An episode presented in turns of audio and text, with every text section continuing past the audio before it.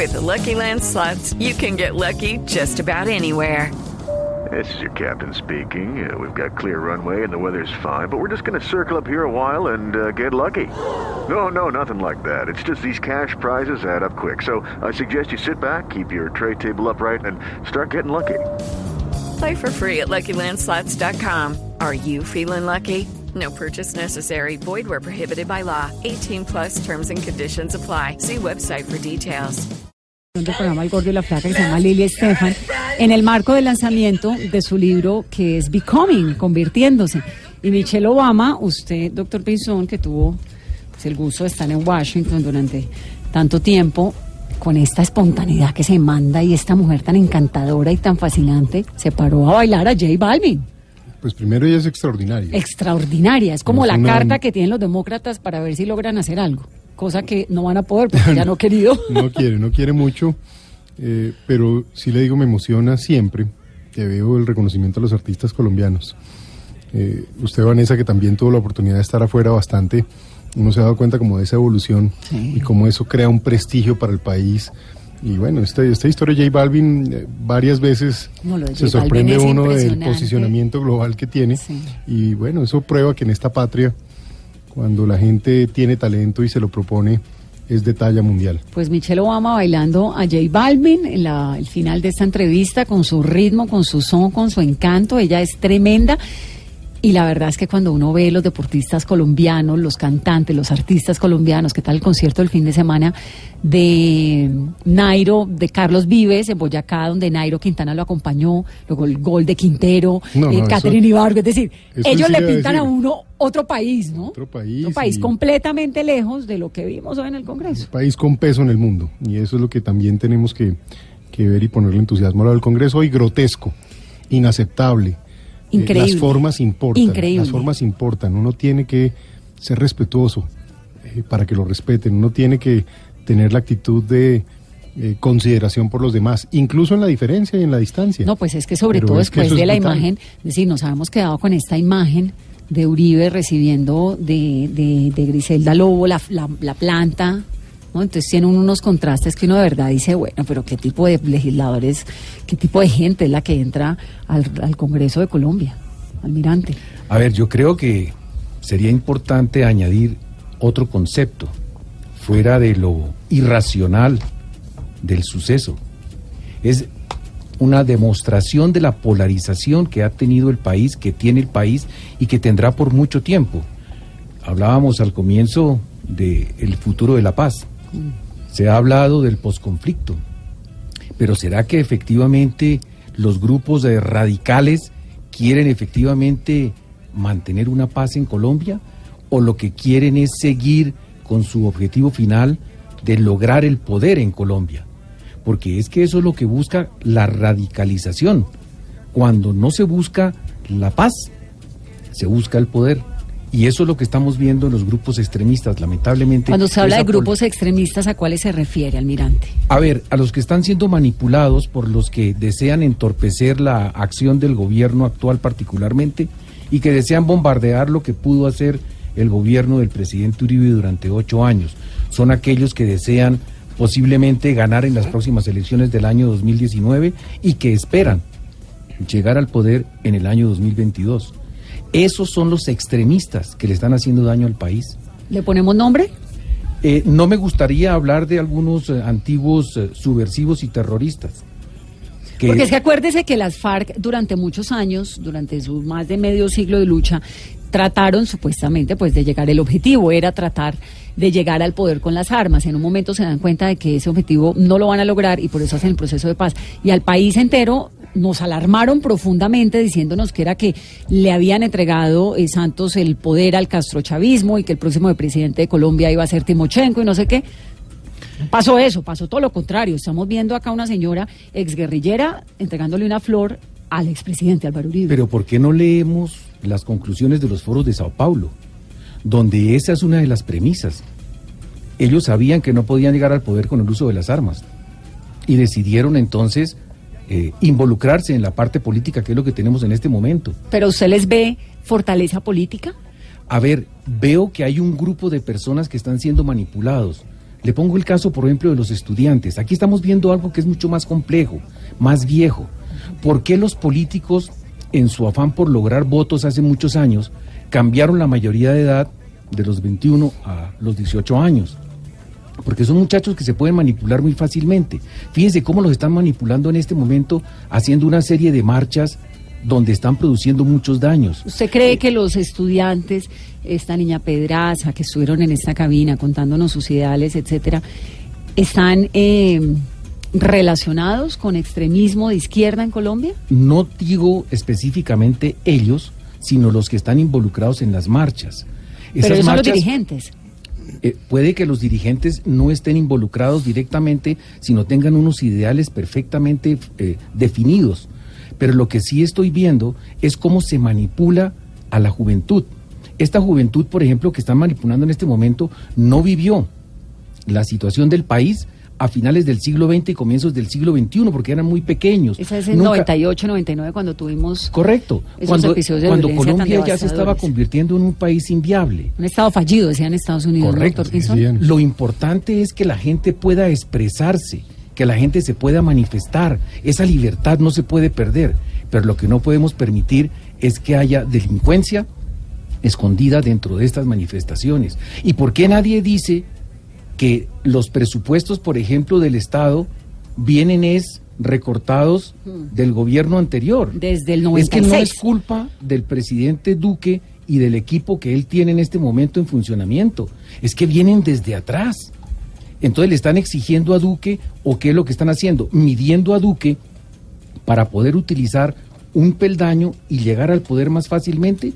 Si vemos, hay un estudio que acabo de mirar muy rápidamente porque es su conclusión, donde el señor Petro está haciendo exactamente lo mismo que hizo Chávez para poderse ganar a la población. ¿Qué es qué?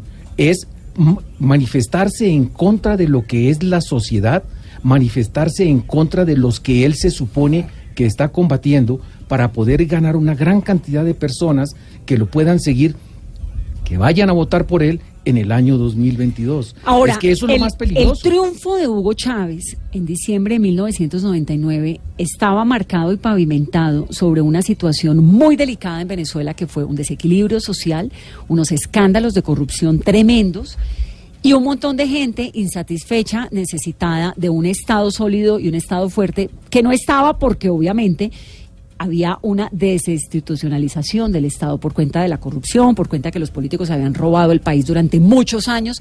Eso fue un caldo de cultivo para que Hugo Chávez entrara en diciembre del 99, ganara las elecciones y se posesionara en enero. Y bueno, la historia ya la conocemos, con una cantidad de promesas que, pues que evidentemente no, no, cumplió, es decir, era imposible. Los años primeros del chavismo, y usted lo conoce muy bien, doctor Pinzón, fueron años estos de los programas Misiones, ¿no?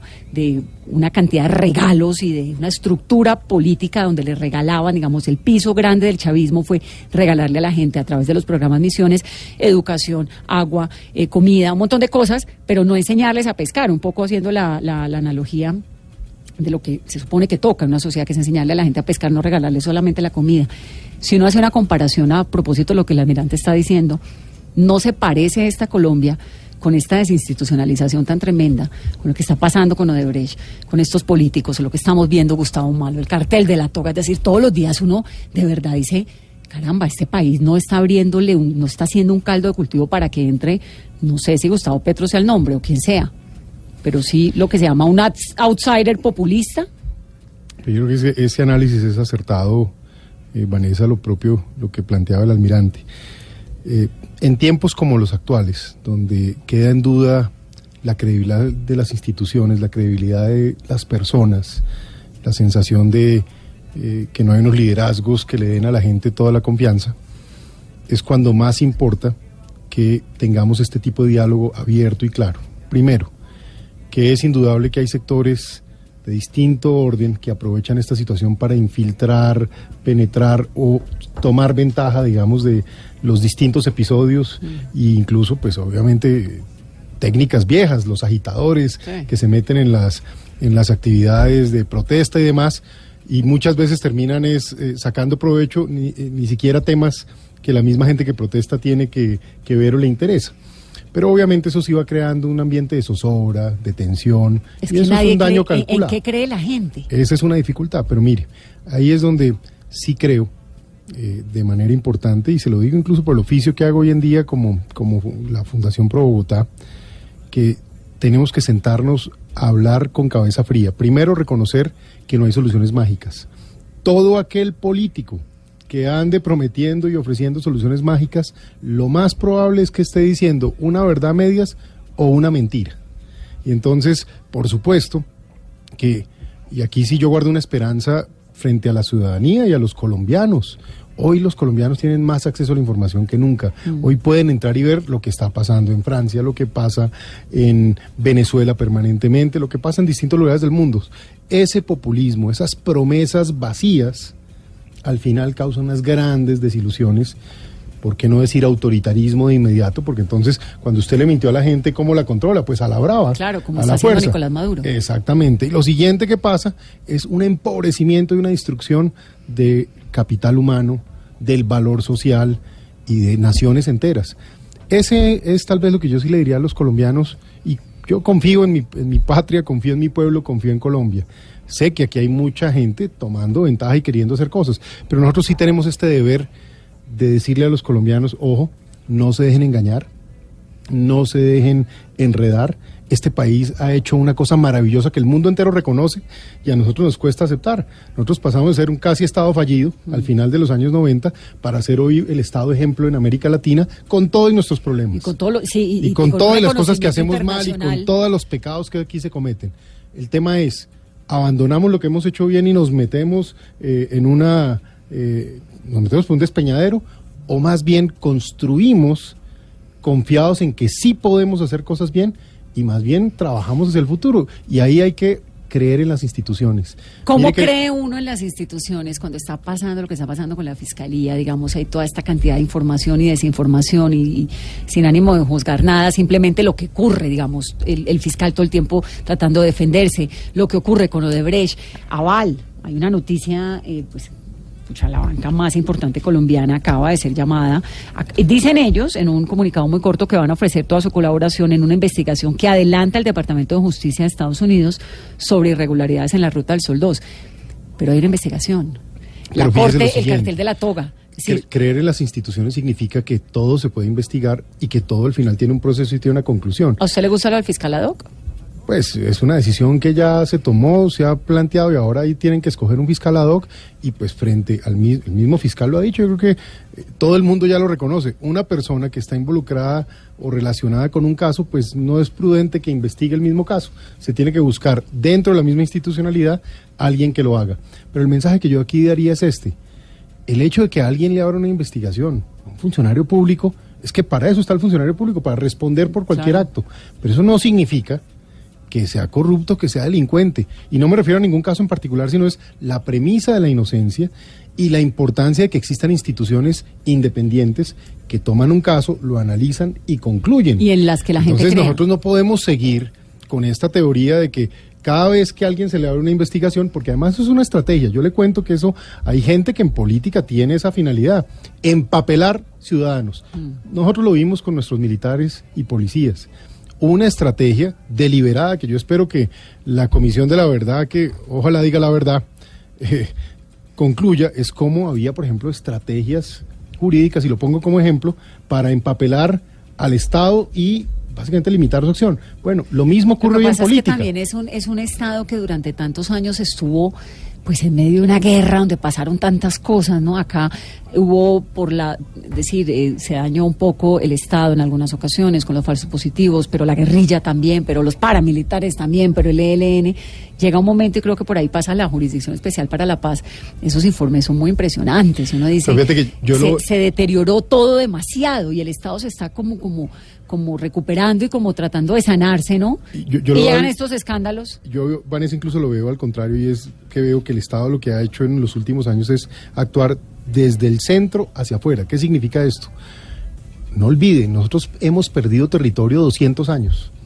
Porque no lo controlamos nunca. Nosotros perdimos eh, todo el, bueno, Ecuador, el sur del Perú, perdimos nuestro territorio en Venezuela, para ponerlo en perspectiva. Si lo ponemos en siglo XX, entregamos los monjes, perdimos Panamá, perdimos la costa Ni Mosquitia. me vaya a nombrar a San Andrés y Providencia. Bueno, y lo de San Andrés y Providencia, que para mí sigue siendo un tema que, que yo no acepto que vayamos a perder y que eso me demandó, usted lo sabe, Vanessa, una que otra diferencia que por ahí todavía me cobran. Pero claro que yo no podía compartir ciertas situaciones. Pero el mensaje al que voy es, ¿qué pasó en Colombia? Había espacios no gobernados, así lo llaman en la literatura. Donde hay espacios no gobernados, delincuentes u otros agentes toman control. no había estado. No había estado. Entonces, ¿qué ha pasado en los últimos 20 años en particular? 30, 20 en general. Fuimos recuperando y haciendo presencia. Pero el hecho de hacer presencia no significa que ya el Estado opere. Entonces, ahí es donde toca ponerle fe al tema y trabajar una generación completa en llevar a esas áreas una presencia institucional que va a ir madurando y va a ir creciendo para que realmente nos volvamos un Estado funcional. Pero lo que yo sí creo que es un error, y esto sobre todo los jóvenes se los digo como, como un padre familia, eh, uno cuando tiene algo que funciona mal, que no lo bota a la caneca, Sí. lo arregla, lo mejora y se asegura que las cosas funcionen. Eso es lo que le pasa a nuestro Estado, tiene disfuncionalidades, tiene errores. Con certeza les digo que hoy estamos mejor que hace 30, 40 o 50 años. Y dentro de 20 años lo que tenemos es que estar mejor que hoy, no como Venezuela. Sí, como Venezuela nada. Ya vamos a hablar de los aviones rusos en Venezuela, de la situación, de la nueva posición de Nicolás Maduro el 10 de enero, de la posición que ha tomado el gobierno colombiano, pues apoyándose en el Grupo de Lima. Pero antes de eso y antes de la pausa, ya vamos a hablar, almirante, el expresidente Santos, que había dicho que no iba a hablar, pues no ha hablado mucho, pero lanzó ayer su nueva fundación, Compás. Con paz, sí, Vanessa. ¿Ah, se lo invitaron? A mí no me invitan a eso. a mí no me Doctor. Pinzón. No, al almirante No ni le invitaron. pregunto, ¿no? No, tampoco. No. Olvidemos. Más probable que lo inviten a él que a mí. ¿Se salió peleando ahí? No, yo no salí peleando. Fui, lo que mantuve fue posiciones que dije dentro del gobierno, luego las manifesté. Pero ¿sabe qué me da hoy? Miro para atrás, paz interior. Lo que Bueno, era embajador expresé- de Washington, había podido bajarse del bus en la mitad del camino y no se bajó. Venga, le digo, yo me bajé apenas, Al final, a- apenas, ya finalcito. pero con petición de que me quedara, ¿no?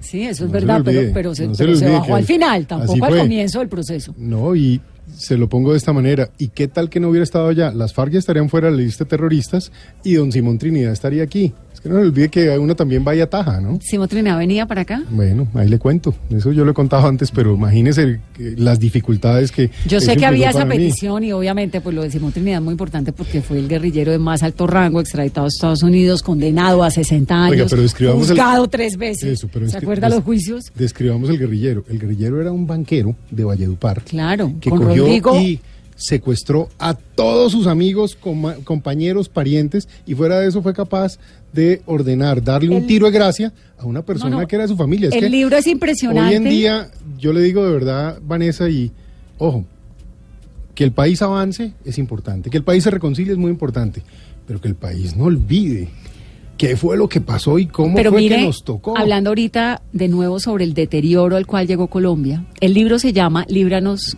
del Bien, de Alonso Sánchez Bauti, Ah. que estaba en Valledupar y sus vecinos eran Rodrigo Tobar Pupo, Jorge 40, y al lado estaba Simón Trinidad en la casa del lado. Esto era en el mismo barrio, en la misma plaza donde hacen el Festival Vallenato cada año.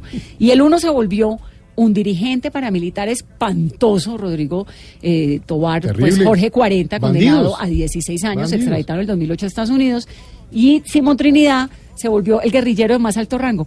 Hoy en día comparten prisión en Arizona, en, Colorado. Comparten la misma cárcel, están divididos por un muro de 20 centímetros y cuentan que a medianoche hablan de celda a celda. Digamos, esa imagen de el uno paramilitar, el otro exguerrillero, hablando condenados, el uno a 60 años, el otro a 16, en una cárcel en Estados Unidos, ¿no es la fotografía más evidente del deterioro al cual llegó el Estado colombiano?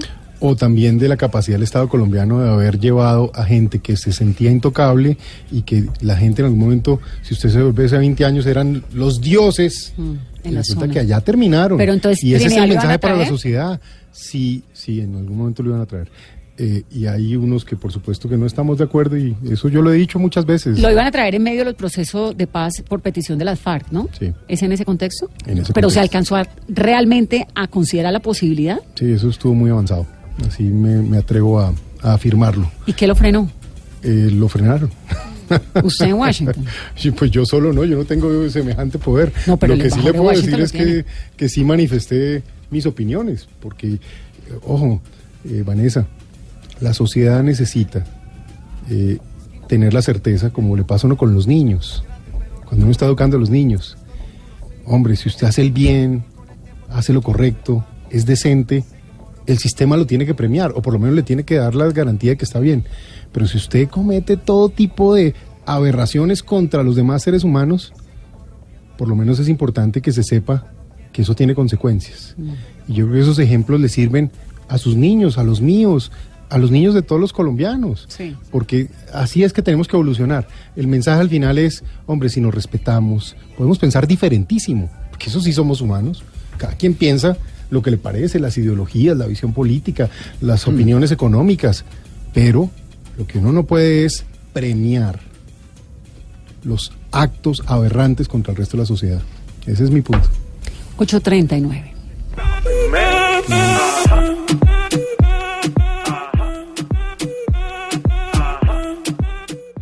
Eran épocas muy lindas, celebrábamos con pólvora, todos nos divertíamos. Por irresponsable me quemé y perdí dos dedos. Ahora siento que no le di un buen ejemplo a mi familia.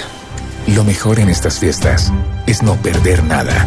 No más pólvora en tus celebraciones. ICBF, Familia es Protección, Gobierno de Colombia. ¿Sin internet por falta de cobertura? Es hora de conectarse con HughesNet, internet que llega donde nadie más llega. En Blue Radio son las... Son las 8 y 40. Mami, mami, mira. ¿Qué pasó, amor? Mira, en el techo de la casa. Es. Es una antena de HughesNet. Por fin tendremos internet esta Navidad. Es tiempo de creer. En Navidad, el Internet llegará a hogares a los que jamás había llegado gracias a HughesNet. Internet satelital de alta velocidad desde 20 megas. El único capaz de llegar a zonas donde los operadores tradicionales no llegan. Contrátalo ya y recibe el primer mes gratis llamando al numeral 206 o ingresando a www.internetsatelital.com. HughesNet. Internet satelital que llega donde nadie más llega. Condiciones y restricciones en www.internetsatelital.com. Este fue un año de patadas, amarillas, rojas, simulaciones, también paredes, gambetas, jugadas, goles, gritos. Un año futbolero con betplay.com.co. Apuéstale a tu pasión. Yodora, máxima protección a toda hora. Banco de Bogotá, el banco que trabaja con la gente y para la gente. Tomémonos un tinto, seamos amigos. Café Águila Roja. wplay.co. La emoción de ganar en apuestas deportivas. Come más carne, pero que sea de cerdo, la de todos los días. Fondo Nacional de la Porcicultura. Blue Radio, terminando un año muy futbolero. Blue Radio, el fútbol como tiene que ser. Blue Radio, la nueva alternativa. Aquí les pongo para que se animen. No hagas que pierda la confianza en ti. Me hicieron bailar, me ericé. Y hoy lo hiciste divino, papá. Celebremos juntos Colombia, porque la televisión está más viva que nunca. Caracol Televisión nos mueve la vida. thank you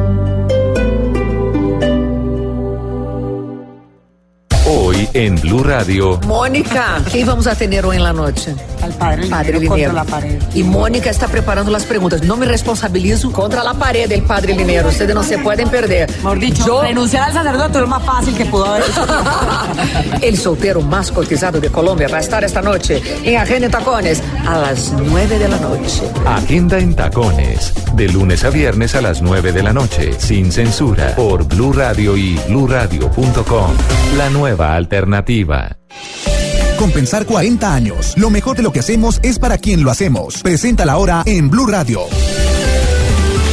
Son las 8.42. Suenan las campanas, llegó Navidad, el mejor momento para compensar. Es tiempo de paz, tiempo de dar. Soplan vientos de prosperidad.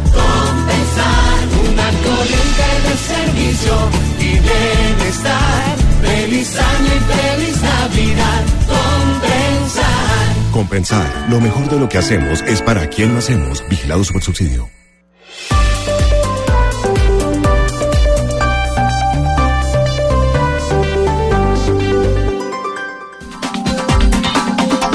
Compás, ese es el nombre de la fundación del exmandatario Juan Manuel Santos. Carolina lo presentó ayer con todo su gabinete menos el doctor Pinzón.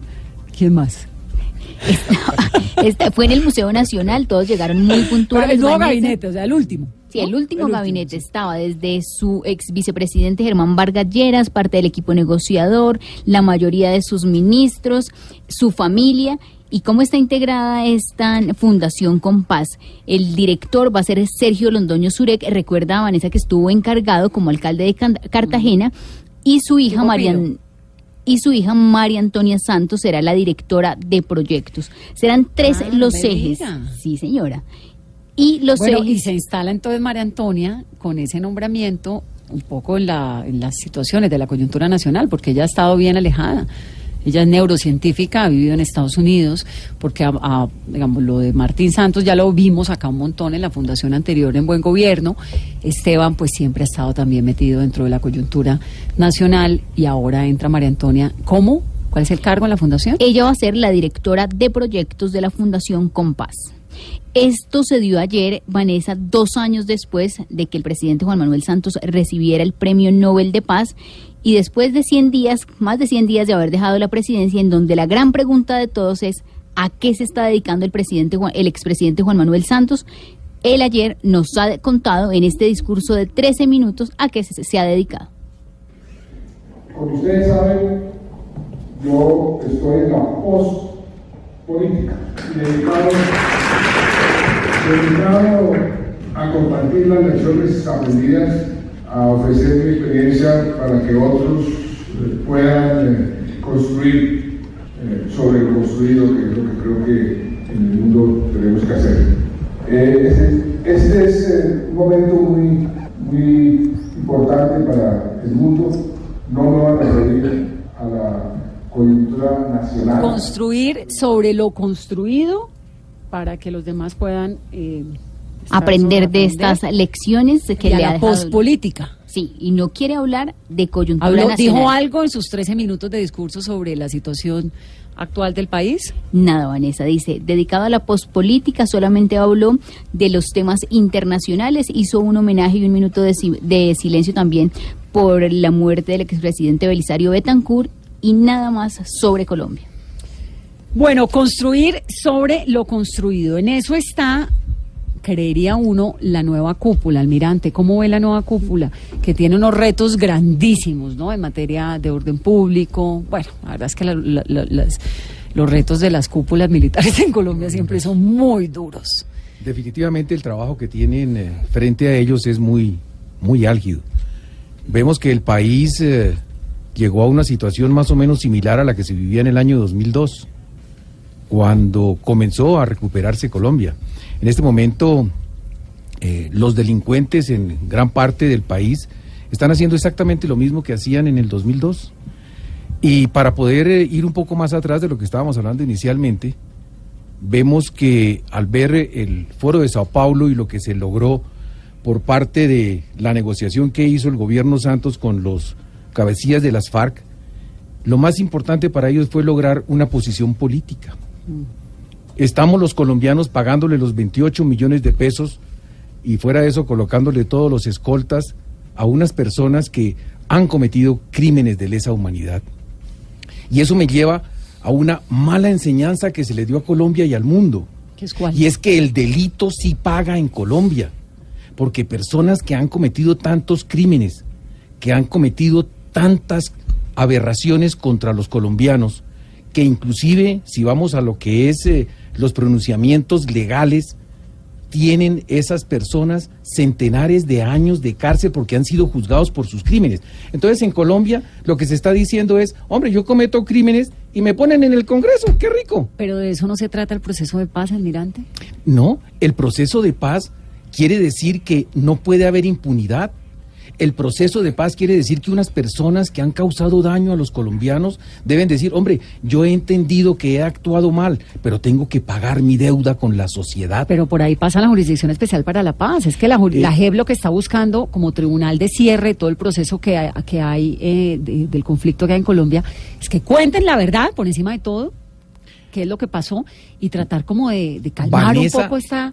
¿tú Ma- crees Vamos a seguir cuántos años más en, en- en guerra. ¿Tú crees realmente que los que están sentados en este momento en el Congreso, en el honorable Congreso donde se supone que se hacen las leyes de Colombia, donde no debe haber ratas como las cuatro que echaron en el día de hoy y otras que también debe haber por ahí, ellos van a querer realmente la paz o están aprovechando lo que el gobierno anterior les ofreció para poder facilitarles su posición en el gobierno?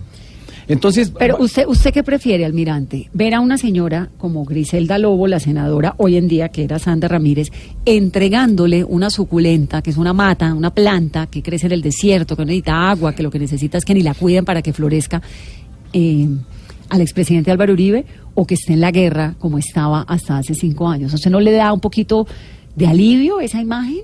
A ver, ¿esa señora tiene crímenes de lesa humanidad?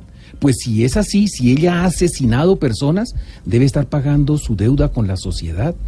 No quiere decir que no haya unas leyes particulares para que estas personas que se están reincorporando a la vida de Colombia eh, paguen unas eh, penas que sean más o menos proporcionales al daño que han causado. Pero es que volvemos nuevamente al tema. Muchos de los jóvenes que en este momento Es están que lo del saliendo ejemplo que dice el almirante es muy, ¿no? Sí, no, no, es que Es es, muy- es así. sí. Es que es cierto. O sea, si yo cometo delitos y no me van a castigar, le estoy mostrando a los que están abajo, a los que vienen detrás de mí, que el delito sí paga. Pero Entonces ahora- va a ocurrir lo mismo que con los narcotraficantes, que uno ve, por ejemplo, que en San Andrés en muchas oportunidades los muchachos que no tienen la posibilidad de poder progresar se han dedicado a tripular las lanchas para llevar la droga, porque esa es su aspiración, porque dicen, si yo corono, soy rico, si yo corono voy a tener otro tipo de vida. Eso es lo que no podemos permitir y lo dije hace un rato cuando hablábamos de la ética y de la moral. Tenemos que volver a que los colombianos, todos sin excepción, tengan ética y moral. Por eso es que hay todos estos problemas de corrupción, porque no hubo, primero, una justicia que fuera una disuasión ante el delito y segundo, que cuando los llevan ante la justicia, la justicia es tan débil, tan flaca, tan coja, que no los está castigando. Pero mire, almirante, la suya fue una generación que hizo la guerra y que la supo hacer. Digamos, usted fue un hombre muy importante dentro de las fuerzas militares de Colombia, ¿no? Y fue una generación que hizo la guerra. ¿No será que esta generación que viene ahora es una generación que quiere buscar la paz a cualquier precio, así como se hizo la guerra a cualquier precio, ahora la paz al precio que sea? Digamos, uno ve estos jóvenes, yo tengo 40 años, yo no he vivido un solo día en paz en Colombia, lo vine a vivir ahorita medianamente con el proceso de paz, pero uno habla con estos jóvenes que tienen 20, 25 años y dicen, ay, ¿quién es ese? Eh, eh, aquí estuvo, Timochenko. Ya Timochenko, ya Timochenko es un viejo y, hablan como, como si el señor nunca hubiera hecho nada de su vida y uno sabe pues la cantidad de cosas que ha hecho. Pero le da a uno la sensación, no sé si estoy equivocada, no quiero hablar por todos los jóvenes de Colombia, de que la generación que viene ahora es una generación que dice, ya los de allá ya hicieron la guerra, déjenos a nosotros vivir un país distinto a ver si nos funciona. A ver, yo creo que la generación que yo represento no hicimos la guerra. Lo que buscamos fue la paz. Claro, pero les tocó una guerra muy dura, les No, tocó. a ver, no fue una guerra, fue una agresión que sufrió el pueblo colombiano por parte de organizaciones delictivas organizadas. Claro. Nosotros buscamos la paz y por eso estamos entregando todo lo que uno puede entregar, que es hasta su propia vida como militar. Por eso juramos la defensa del país. Nosotros no hicimos la guerra. Bueno, se defendieron, pero en esa en ese proceso de defender la institucionalidad, de defender el Estado colombiano, hubo una guerra. Es decir, la hubo tanto que hoy en día, mire la, la cifra que tengo en la mano, que esto es del Ministerio de Defensa. Miembros de la Fuerza Pública heridos en actos de servicio, por ejemplo. En este año, de enero a octubre, que es lo más reciente que tiene el Ministerio, hubo 685 miembros de la Fuerza Pública heridos, ¿no? Le pongo un año como el 2012, que no es ni siquiera 2002, 2003, 2004, que fueron los años más eh, pues, fuertes del conflicto colombiano, de la presencia del Estado en estas zonas. 2094. De 2094, en el 2012 pasamos a 685 este año. ¿Eso no le dice algo? Sí, me dice algo, que efectivamente los grupos delincuenciales han ido evolucionando en su forma de actuar. Quiere decir que ellos cada día están cambiando su pensamiento. El eh, ex candidato presidencial, el doctor Juan Carlos Pinzón, mencionaba hace un momento cómo las estrategias de los delincuentes querían comprometer a los militares y a los policías para poder frenar la acción del Estado. Ellos se dieron cuenta que por el lado político ganaban más, que por el lado del narcotráfico ganaban más. Entonces ahora ya no se enfrentan a las fuerzas militares y a la policía como lo hacían antes. Ahora están haciendo todas sus actividades delictivas, pero tratando de evitar ese contacto con la fuerza pública.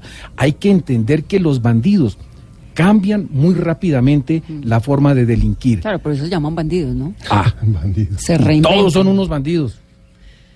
No se ponga bravo, almirante. No. Con lo bien que Vanessa, íbamos. Yo te quiero mucho. Con lo bien que íbamos. Doctor Pinzón. Hablamos de la cúpula, ¿cierto? Quiero hablar de la cúpula. ¿Esta es una cúpula de qué? ¿Es una cúpula de, eh, eh, de paz, digamos, de continuar con este trabajo como estuvo un poco el general Mejía? ¿O es una cúpula de reinforcement, como dirían los gringos, de fortalecerse otra vez y de, y de, bueno, fortalecerse no, porque siempre ha estado fuerte la cúpula militar, pero ¿es una cúpula de guerra o es una cúpula de posconflicto? Pues lo primero que le diría es, conozco a cada uno de estos oficiales personalmente y estos son personas decentes, son personas con experiencia, con carácter y tiene una característica, son gente que ha producido resultados. Ojo, Vanessa, cuando usted piensa en ese ciudadano que es víctima, llámese de un terrorista, eh, del ELN, de un eh, miembro de la retaguardia estratégica de las FARC llamado disidencia allá en el Guaviare, o llámese de un narcotraficante en el Putumayo, o llámese de un atracador aquí que le pega un tiro a alguien por robarle un celular. Lo que esas personas esperan de sus fuerzas militares y de policía es que sean capaces de garantizar la constitución, la ley y que protejan su vida. Y yo menciono esto porque siempre es bueno hacer esta, esta reflexión. Ese es el papel que tienen ellos. Y por eso es que tenemos que rodearlos.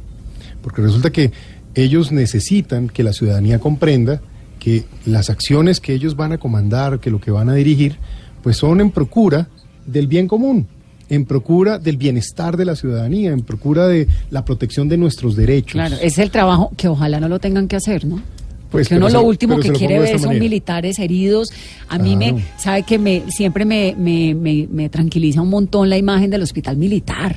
Que usted le tocó el hospital militar de hace unos años. Pero yo se lo pongo de esta manera, hoy. y, y en esto quiero ser absolutamente sincero. A nadie le duele más un militar muerto o un herido que a quienes formamos parte de esa familia. Porque es que piense que es que perdemos Ah, sí, uno de los nuestros. militar. ¿Sí me entiende? Y, y- y como ministro eh, le puedo decir que lloré mis ojos cada vez que vi estos momentos. Tenía que mantener una actitud de firmeza ante el país, y esa sí nunca me tembló la mano para tenerla, pero en mi casa, en mi intimidad, sufría tremendamente. Pero ¿sabe qué me daba la tranquilidad? Que sabía que estábamos cumpliendo con el deber y con la Constitución. Porque claro, si yo guardo a las Fuerzas Armadas, pues seguramente los delincuentes quedan a sus anchas. Y eso explica, por ejemplo, cómo este tema de la coca hoy me preocupa tanto. Y usted sabe que lo advertí y eso me costó ser ministro de Defensa. Sí, Porque yo dije, el país se va a inundar de coca con esa equivocada decisión. ¿Qué nos ha pasado hoy? Y mire, y en frío, ya sin las pasiones y los momentos que uno se pone tenso y defiende. Hoy le digo con cabeza fría, claro que fue, es un problema tener tanta coca en Colombia, porque eso ha permitido, uno, la mutación del crimen. Entonces, hablando de esta cúpula, le toca enfrentar un ELN que es una organización terrorista diferente a las que hemos Totalmente enfrentado. diferente, sí. Eh, unas eh, eh, disidencias o incluso alguna retaguardia que las FARC dejó en el oriente del país, que eso es otro problema y es muy difícil de enfrentar. Unas bandas criminales con mucho dinero y fuera de eso además más sofisticadas, porque ellos ya no se le ponen a los aviones a ver si uno les hace un bombardeo y tumba Al avión 60 de una, sí. de una vez. Pero no tienen Son una ventaja muy grande, es que hay 13 mil guerrilleros menos.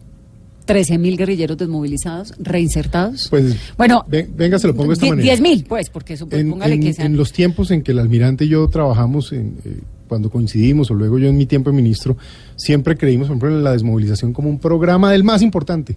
Le damos todo el énfasis porque era salvar vidas, incluso de miembros de grupos armados, crearles futuro, darles oportunidad. O sea, créame que esto no es un tema de un lenguaje guerrerista o que uno crea que es bueno usar la fuerza per se. No, lo que es bueno es crear el ambiente para que no prosperen los grupos criminales o las organizaciones que le van a hacer daño a la sociedad colombiana. Y ese es el principio bajo el cual hay que rodear estas instituciones, rodear al gobierno y rodear esta cúpula. Le dejo ahí un mensaje final, eh, Vanessa. Yo creo que si uno, digamos, mira en perspectiva, por ejemplo, confrontar este tema del narcotráfico desgraciadamente implica comprometer a nuestras Fuerzas Armadas en zonas de riesgo. Y como bien decía usted ahora, y quien actúa como bandido, pues no teme quitarle la vida a ese Sí. muchacho que está prestándole un servicio a la sociedad. Y es en esa óptica que hay que ponerlo. Lo último que le diría en esto es, mire, claro que a mí me alegra y quisiera no ver un solo colombiano asesinado por nadie, un solo militar o un solo policía. Pero también le digo lo siguiente, nada más honroso que ese militar, ese policía, que hace un juramento que los demás colombianos no hacemos, de estar dispuesto a entregar la vida si la suya está en peligro. Y claro, uno no quiere que eso ocurra nunca, pero mientras haya los riesgos, si, ahí sí como dicen, ¿a quién le decimos? ¿Al, chipo- al Chapulín Colorado que nos defienda? No, a las Fuerzas Armadas, que nos defiendan, que nos protejan. No sé, me, me- me quedo siempre con esa imagen de que es que en este país, en cualquier lugar del mundo, la guerra la libran los pobres. No uno desde una cabina de radio aquí sentado diciendo si es que los militares deben ir o no a la guerra. En eso tiene razón. Yo le digo, yo vengo de una familia que tiene 140 años de historia Y tiene militar. militares en su familia. sí, por 140 eso se lo años nos ha tocado vivir esto y verlo y sigue siendo para, yo creo que para lo que a mí respecta, pero para aquellos que han portado el uniforme, pues un honor cumplirle a Colombia, a amar la patria y defenderla y sabe que es lo mejor cuando no toca actuar. Doctor Pinzón, ¿vuelve para contarme lo de la alcaldía de Bogotá o me cuenta de una vez? No, que alcaldía ni que alcaldía. nada. Aquí estamos, le voy a contar de los aviones, porque no me quiero quedar con eso. de los aviones de Venezuela. Aviones rusos, le voy a contar una historia rusos. porque para mí es una anécdota importante. Eso pasó en el 2013. En noviembre, diciembre del 2013 no la hicieron. Resulta que hicieron, mandaron esos aviones mismos a Nicaragua. Nada, me acuerdo. Claro que Nosotros sí. le anunciamos, y yo le dije al, al- al- se le anunció a los al- al- a la embajada rusa, hombre, no nos pasen por el espacio aéreo sin permiso, porque eso es una violación. Pues tomamos la decisión porque sabíamos que venían de vuelta de interceptar esos aviones y salieron nuestros aviones Cafir Y los de llevaron y los hicieron aterrizar. y los interceptamos y obviamente salieron hacia territorio venezolano. ¿Por qué cuento esto? Hoy suena anecdótico, pero ese es el papel de nuestras instituciones eh, en defensa de nuestra soberanía. Eh, si nosotros queremos ser ese país que en el mundo, precisamente hablamos ahora como nuestros artistas nos hacen ver grandes, somos un país con vocación de país importante, pues tenemos que tener la certeza de eh, que tenemos unas Fuerzas Armadas ¿Es, que nos es dan una amenaza esto de los aviones rusos en Venezuela No, o es yo- simplemente como mostrándole a uno los dientes? Eso es de- geopolítica. Mire, eso de ahí, ahí hay tres dimensiones. La primera, una geopolítica global que nos llevó a una nueva guerra fría en donde están involucradas las grandes potencias. Y entonces, así como los Pero Estados ¿cuál Unidos... guerra fría si Estados Unidos y Putin no, No. son amiguis? Bueno, pero lo que dijo hoy el secretario de Estado, menos amiguis, ¿no? Hay que ver lo que dijo, que fue muy duro, incluso en mi, en mi óptica desde la perspectiva de diplomacia. Pero se lo pongo de esta manera. Los Estados Unidos han hecho presencia cerca de las fronteras rusas. En la lógica rusa es, pues hagamos presencia cerca de las fronteras eh, de- de, los. Estados Unidos. Venezuela y Dos, Cuba. el tema de Maduro perpetuándose en el poder y tratando de mostrar que él tiene unos amigos que lo van a defender. Yo no creo que lo van a defender el día que el pueblo venezolano realmente reaccione como ojalá pueda, porque los tienen oprimidos. Es que el problema de los dictadores es que se quedan, ¿no? Y acaba de hacer unos acuerdos importantes con Turquía y, Y- con y Rusia, sí. Y hay una tercera dimensión, nuestra soberanía, ojo. Eh, los, esto es como el seguro de vida, eh, ¿sabe? Uno nunca necesita el seguro de vida o el seguro de, de funerario hasta que se muere alguien. Y entonces ese día, eh, pues cuesta un dineral. Además, no solo es el dolor de una familia de perder a alguien, sino los costos que significa incluso poder darle una, una sepultura digna. Con el tema de las Fuerzas Armadas es una manera parecida. Usted tiene que tener unas capacidades mínimas, dignas de un país, acorde con la economía, porque no se puede tener nada mejor que eso, pero que le garanticen a ese país que nunca va a tener ese día de angustia. Que nunca va a tener que necesitar. Que nunca las va a necesitar. La alcaldía, doctor Pinzón. Esperemos que salgan buenos candidatos y esperemos que, eh, ojalá, se piense en el largo plazo. Fíjese que ahí sí le hablo como pro Bogotá. Lo que uno no puede pensar es que otra vez eh, hay plata para el metro, se creó la empresa metro, etcétera. Bueno, y llega un nuevo alcalde. más alto de los últimos años. Claro, imagínense, ¿qué tal que llegue un nuevo alcalde, el que sea o la que sea, y después diga, no, esto ya no se hace porque a mí no me gusta? Hombre, la ciudad no merece más eso. Necesitamos darle continuidad y trabajar hacia adelante. A propósito de eso, rápidamente una noticia que no se nos pase y es que es muy probable que eh, Colombia Humana recupere la personería jurídica por cuenta de nuevas decisiones del Consejo Nacional Electoral. Eso le permitiría a Jorge Rojas, que estuvo aquí en esta cabina la semana anterior, candidatizarse por la Colombia Humana, a Gustavo Petro hacerlo en caso tal de que se quiera lanzar y pues eso sería un nuevo partido político. Almirante, gracias. Qué dicha que haya venido. No, pues muchas gracias, Vanessa, pero yo también quisiera aportar tal vez Rápidamente, unos cuantos segundos muy rápidamente. El- la carrera armamentista que inició el señor Chávez en Venezuela definitivamente produjo un desequilibrio en toda la región eh, de, estamos hablando especialmente de Sudamérica. En este momento está sintiéndose tan acorralado el señor Maduro por los países que no reconocen su triunfo, entre comillas. Grupo de Lima, eh, ¿no? Correcto, para la próxima elección. Es lo que está tratando es de jugar una carta que eh, está mostrando que tiene unos amigos supremamente poderosos que en un momento determinado los puede utilizar para combatir contra eh, el que lo esté amenazando. El problema es, esto es como una bomba, una bomba de esas que se ponen en las fiestas, que se le echa tanto aire que en algún momento puede explotar. El problema es que contra quien podría explotar puede ser Colombia. Lamentablemente es una situación a la que nos tenemos que estar preparando porque nos podemos enfrentar. Somos posiblemente el conejillo que él necesita Para generar su- un nacionalismo que le permita atornillarse a partir del 10 de enero en el poder en Venezuela. Almirante, gracias. Gracias, Vanessa. Doctor Pinzón, bienvenido siempre. Gracias. Vanessa, feliz de estar aquí. Aquí me inauguré en esta nueva fase de vida, así que no, no se me olvida. Como candidato a la alcaldía de una vez No también. me ponga en eso. Usted no sabe lo que es hacer. Yo nunca había sido candidato, eso es durísimo. No, ni Ah, me yo interesa. Yo, uno- yo cumplo con entrevistarlo. Pero no crea, usted tiene cara de candidato un día después. Mira, aquí vo- voté la primicia. Voy por la alcaldía de Ah. Cali. Ya la sacamos. No, Ah, hombre, almirante. ¿cómo se le No, ocurre? Nueve y maravilloso. cuatro. Ah, salió la verdad flote, como dicen. Que tengan una muy feliz noche. Y viene el padre Linero. Bueno, lo que no me dijo a mí ayer, lo va a decir ahorita con Flavia y las chicas de Agenda en Tacones. Feliz noche.